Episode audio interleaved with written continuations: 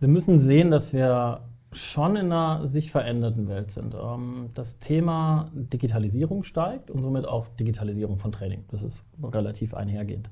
Ähm, eine Besonderheit ist also, wir reden davon, dass wir skalieren müssen, wir müssen mehr standardisieren. Auf der anderen Seite haben wir aber auch den Wunsch zu mehr Adaptivität.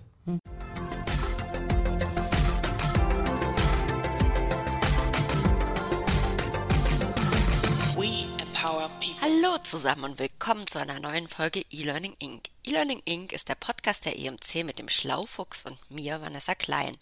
2019 war für uns ein spannendes Jahr. Im März wurde der Podcast neu aufgelegt und seitdem gibt es jeden Monat eine neue Folge rund um die Themen E-Learning, Digitalisierung und Weiterbildung.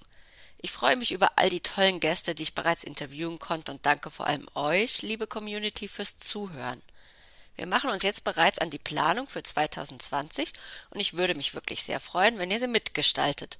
Schreibt mir dazu gerne eure Themenwünsche und Gastvorschläge in unseren Social-Media-Kanälen oder per Mail. Die Adresse findet ihr auf unserer Podcast-Seite ir-cde/podcast.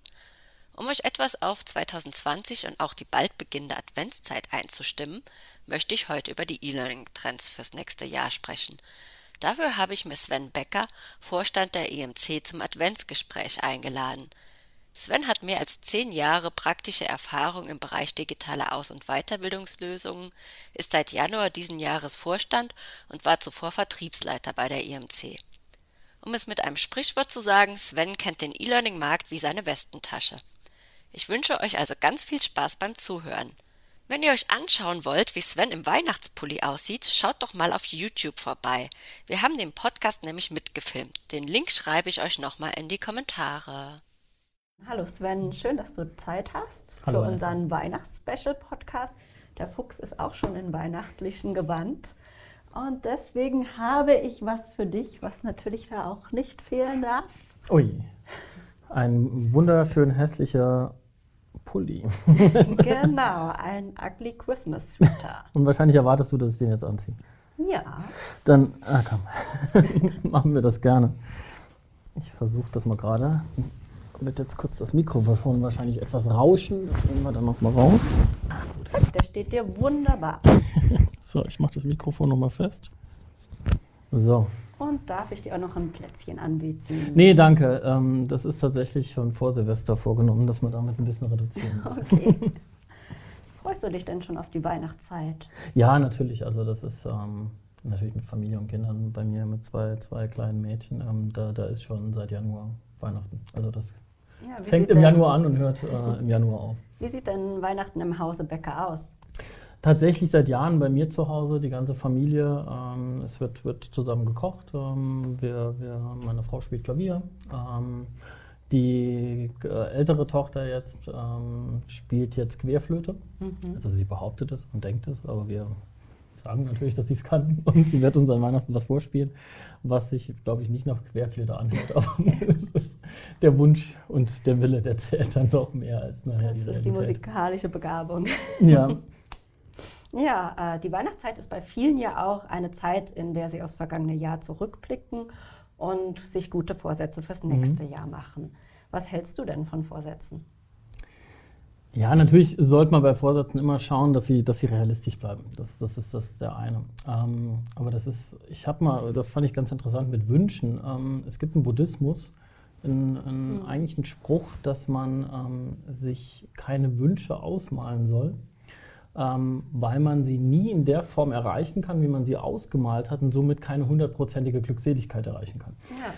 Auf der anderen Seite, ähm, jetzt als natürlich Vorstand von einem sehr florierenden mittelständischen Unternehmen, äh, sind Wünsche und Ziele natürlich da, um zu wachsen. Und deswegen ist das Thema Wunsch, realistischer Wunsch, für mich ein ganz wichtiger. Und ich würde sich Wunsch nennen, sondern eher Pläne.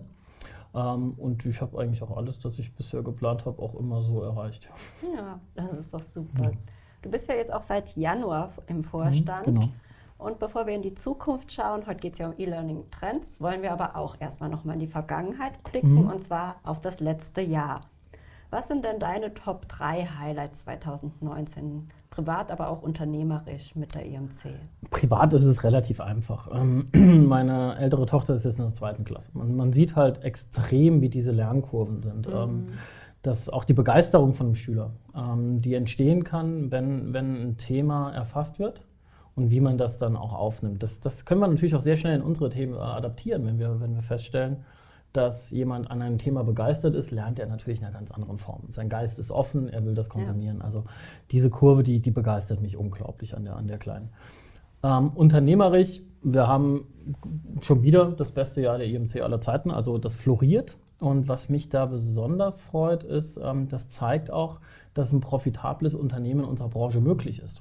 Mhm. Denn viele unserer Wettbewerber, gerade wenn wir noch über den großen Teich schauen, da agiert man anders in der, in der, in der Wachstumsidee her.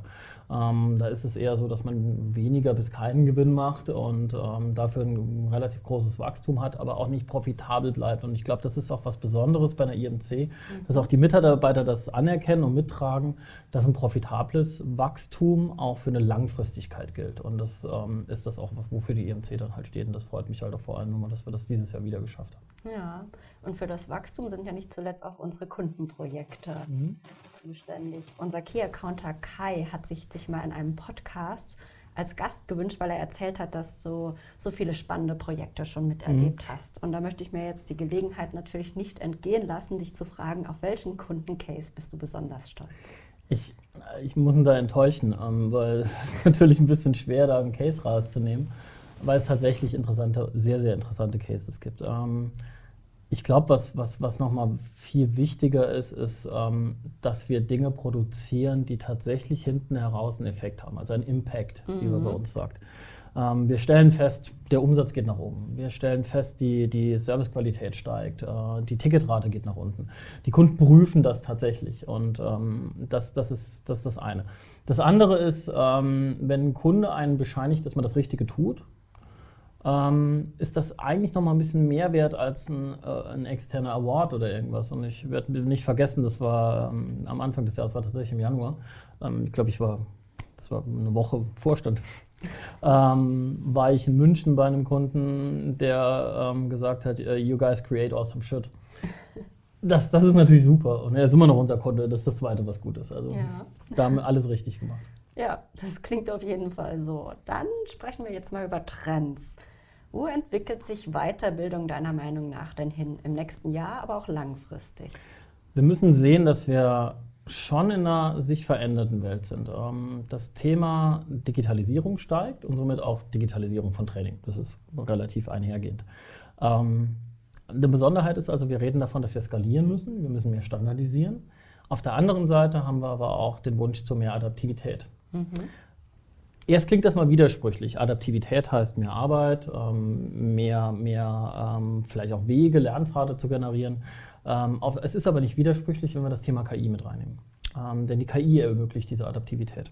Also unter Adaptivität verstehst du, dass die E-Learnings individueller werden und personalisierter? Der Markt redet im Moment von Adaptivität eher, dass wir so davon reden, ähm, dass wir schauen, wo steht ein Mitarbeiter beispielsweise, welche Kompetenzen hat mhm. er und welche Inhalte kann ich ihm zusteuern. Das ist mal der, der erste Schritt, den haben wir auch schon sehr weit erreicht, da sind wir an einem guten Punkt. Der nächste Schritt, und das ist ja das Langfristige, und da wird es richtig spannend, ähm, wird es, wenn wir es schaffen, die Adaptivität auf die Inhaltsebene zu schieben. Also nicht nur zu sagen, ich habe eine Art Kurs, ich habe dort verschiedene abgeschlossene Inhalte und weise das den Mitarbeitern zu, sondern der Inhalt reagiert tatsächlich auf den Mitarbeiter. Also beispielsweise, der eine kriegt einen sehr gut geschriebenen Text, der andere hört sich einen Podcast an. Sie erwerben aber beide die gleiche Kompetenz und gehen auf das gleiche Ziel zu, ja. sind aber verschiedene Lerntypen. Ja. Jetzt haben wir mit KI ja schon das erste Buzzword angesprochen. Ich nenne dir jetzt mal eine Reihe von Buzzwords. Mhm. Bitte beurteile, inwieweit diese Trends die Weiterbildungslandschaft deiner Meinung nach in der Zukunft beeinflussen werden. Die Skala geht von 0, gar nicht, bis mhm. 10 bahnbrechend. KI? Ja, das wird eine 10 sein. Also das lässt sich gar nicht anders sagen. AR? AR wird in unserem Feld, ich sage immer noch mal kurz was dazu, warum mhm. auch, wird in unserem Feld auch von einer hohen Bedeutung sein, weil es sich technologisch gut skalieren lässt, weil ich kann auf die Endgeräte ähm, zugreifen von den Nutzern. Mhm. Deswegen gehe ich bei AR ähm, überhaupt auch von dem Thema Mixed Reality von, von einer 8 aus. Ja. Und entsprechend dann VR? VR hat im Grunde einen ganz anderen Kontext. Ich ähm, habe das in anderen Szenarien, wo ich das durchführe. Es wird eine hohe Veränderung durchführen. In der ganzen generalistischen Breite, also dass ich alle Trainingsformate mir anschaue, wird die aber geringer sein, weil es ein sehr eingestecktes Szenario zum Teil hat. Aber das wird definitiv immer noch eine 6-7 sein. Okay. Gamification? Gamification ist kein Buzzword. Ähm, da, da, da, sind wir bei einer 10 schon drüber. Das Thema ist da. Ähm, was ein bisschen fehlt, und ich glaube, das ist bei allen diesen Themen, ähm, wir können eigentlich sofort das Buzzword rausnehmen, wenn wir ein Konzept haben. Ja. Ähm, die Technologie ist nicht der Treiber, nachher ist die, das Konzept der Treiber, also der, der Zweck, warum tue ich es. Ähm, und da ist bei Gamification, wir haben die Mittel, wir haben die Möglichkeiten schon, das ist kein Buzzword mehr. Die Konzepte sind vielleicht nicht immer perfekt und da müssen die, vor allem die Unternehmen noch ein bisschen dran arbeiten. Ja, auf Konzepte gehen wir gleich noch ein. Zwei okay. Buzzwords habe ich noch. Microlearning. Microlearning ist ja genau das Thema, das wir brauchen für eine hohe Adaptivität. In dem Moment, wo wir Adaptivität machen wollen, müssen wir modularisieren, also mikro werden, kleiner werden. Und das ist das, was äh, mit KI einhergehend äh, der Fall sein wird. Learning in a, in a, Moment of Need, Assistenzsysteme haben auch sehr viel mit Microlearning zu tun, definitiv eine 10. Okay. Und dann noch Blended Learning? Blended Learning ist sehr gut schon gelebt. Ähm, auch das ist eigentlich soweit für mich nicht mehr wirklich ein Buzzword. Ähm, sofern ein Unternehmen versteht, was echtes Blended Learning ist. Mhm. Also es ist nicht einfach nur die Anreihung von verschiedenen Lernobjekten, sondern tatsächlich eine kluge Verzahnung davon. Und wenn man jetzt diese kluge Verzahnung betrachtet, da sage ich gar nicht weiter, mhm. was es ist, dann soll man auch gerne bei der IMC anrufen und das nachfragen. Dann ist es für mich wiederum eine 10. Wenn es einfach nur ist, ein E-Learning zu machen, danach hat man Face-to-Face, -face, ist es eher eine 1. Okay. Habe ich jetzt noch ein Buzzword vergessen oder einen Trend, den du gerne noch ansprechen würdest? Ähm, es ist kein Buzzword, aber für mich ist ein Trend tatsächlich, ist mal zu tun. Ja. Ähm, das ist, man, man, man buzzwordet sehr gerne und sucht mhm. dann ständig nach dem nächsten Trend. Ähm, das ist natürlich auch auf unserer Hauptmesse hier in Deutschland, die LearnTech, wird mhm. man auch gefragt, ja, was ist der neue Trend? Ähm, aber vielleicht ist es ja gar nicht der Trend. Ja. Äh, der Trend ist vielleicht der Einsatz. Also ja. laufe ich noch jedem Buzzword hinterher oder nutze ich die Zeit und entwickle schon die richtigen Konzepte, aber da kommen wir ja noch zu. Genau, das wollte ich dich nämlich jetzt gerade fragen. Du hast ja jetzt mhm. KI als sehr hoch eingestuft, Blended Learning und Microlearning. Mhm. Wie könnte so ein komplettes Lernszenario für einen Kundencase aussehen? Das, das Spannende ist natürlich, wenn wir in, beim Kundencase schauen, wo wir ähm, zum Beispiel so ein Vertriebsszenario haben. Also Produkt ein kundenprodukteigenes Training. Ähm, wo wir sagen, wir, wir haben ein komplexes Produkt und das müssen wir jetzt an die Mitarbeiter bringen. Ähm, es gibt ein Szenario, das wir tatsächlich schon gemacht haben, ähm, das nicht alles beinhaltet, aber das mhm. würde sich auch mit all diesen Buzzwords gut verbinden.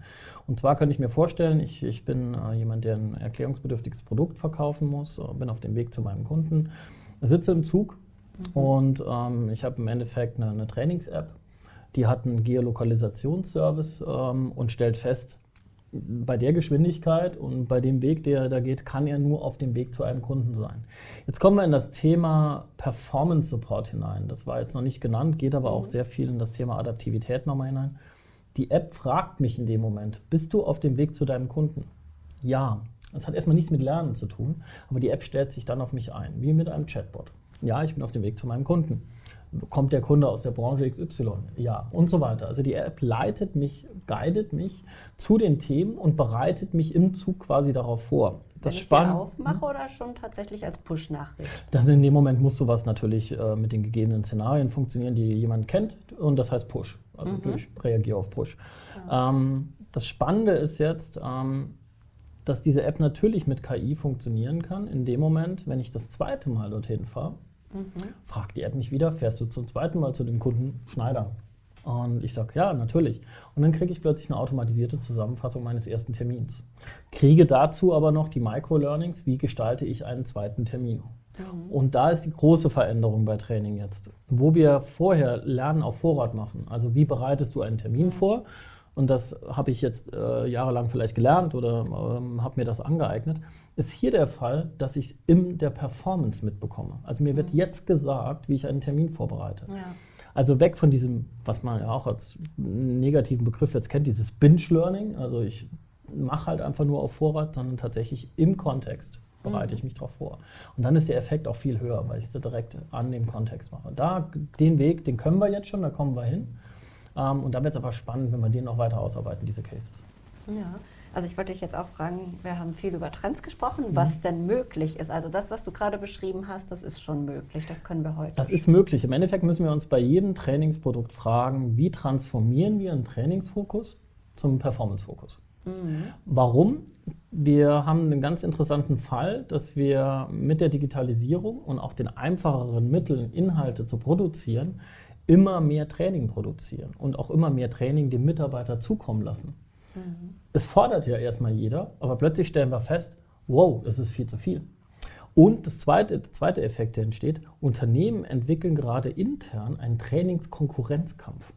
Mhm. Also das heißt, HR sagt, du musst das und das Training machen. Dann kommt die Compliance-Abteilung und sagt, du musst das machen. Dann kommt mein Vertriebsleiter und sagt, hier ist ein neues Produkt. Plötzlich stoßen ganz, ganz viele Trainings auf mich zu und es entsteht ein Konkurrenzkampf. Wenn wir dann schauen, was muss ich wirklich noch trainieren oder was kann ich in die Performance packen, das wird unseren Markt verändern, das wird auch die Anbieter verändern, weil wir werden natürlich aus dem Thema E-Learning, E-Training immer mehr zu Performance Consultants, also mhm. also mehr Beratung hin zu Performance. Und Vorratlernen, würdest du sagen, das wird in Zukunft gar nicht mehr sein? Also wird alles Performance sein? Oder gibt es Szenarien, wo du sagst, es ist immer noch wichtig, dass man ausführliche Trainings vorab hat? Klassisches Wissen wird es immer noch geben, dass man auch ähm, erlernen muss und auch kann. Ähm, es ist auch nie schlimm, ein Buch mal noch zu lesen. Es ist alles gut. Ähm, das wird es weiterhin geben, aber wir müssen uns mehr tatsächlich fragen, was müssen wir nicht mehr klassisch schulen, was brauchen wir in der Performance. Das haben wir in der Vergangenheit unzureichend getan. Mhm. Also wenn du jetzt Unternehmen einen Tipp noch mit auf den Weg gehen willst, was sollten sie 2020 angehen oder welchen Trend sollten sie auf gar keinen Fall verpassen? Das ist etwas, wo wir jetzt noch gar nicht drüber gesprochen haben, was kein Trend in dem Sinne ist, sondern da wird der Weg hingehen. Und das ist dieses, dieser Begriff, der sich so ein bisschen prägt mit Learning Ecosystems. Also das heißt, wir haben diese, diese klassischen Systeme, sage ich fast schon klassisch, ähm, wie Learning Management Systeme, wie, wie die IMC anbietet ähm, die rücken immer mehr in den Hintergrund. Ähm, aber ich brauche die, die Workflows, ich brauche die Daten, mhm. ich brauche das wird es weiterhin geben. Wir haben regulatorische Prozesse, wir haben aber auch Prozesse, um Lernen motivational zu gestalten, mit Gamification zum Beispiel. Mhm. Aber vielleicht ähm, habe ich bei meinem Händler ein Händlerportal, vielleicht habe ich bei meinem Mitarbeiter ein Talent Management System.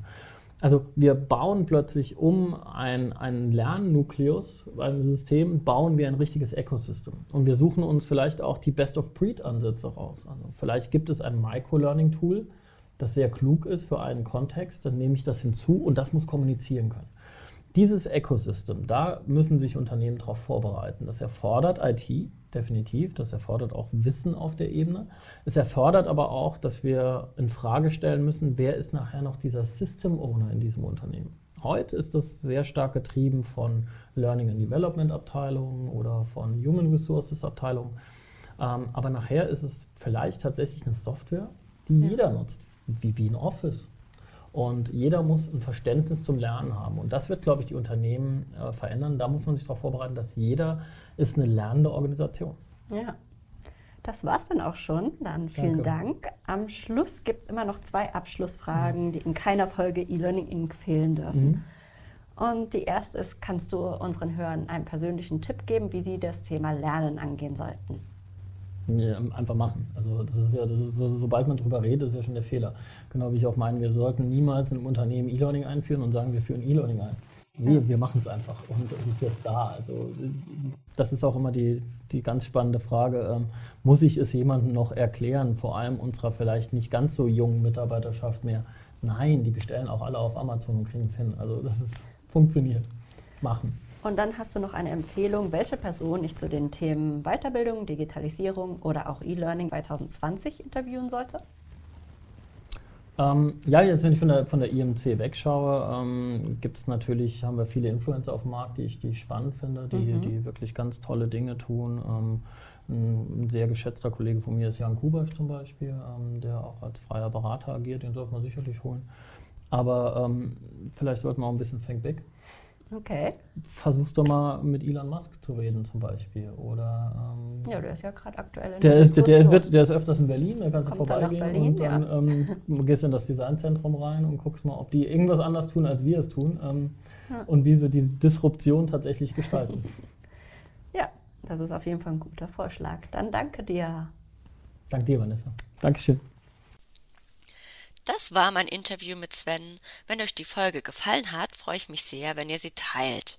Oder wenn ihr bei iTunes hört, wenn ihr mir eine positive Bewertung schreibt. Ansonsten wünsche ich euch eine besinnliche Adventszeit. Die nächste Folge erscheint direkt nach Weihnachten am 27. Dezember und schließt mit einem ganz besonderen Gast. Amar Alcazar. Er ist der Beauftragte für Innovation und Strategie im Saarland. Mit ihm spreche ich über das spannende Thema Modern Workplace. Also, stay tuned. We empower people.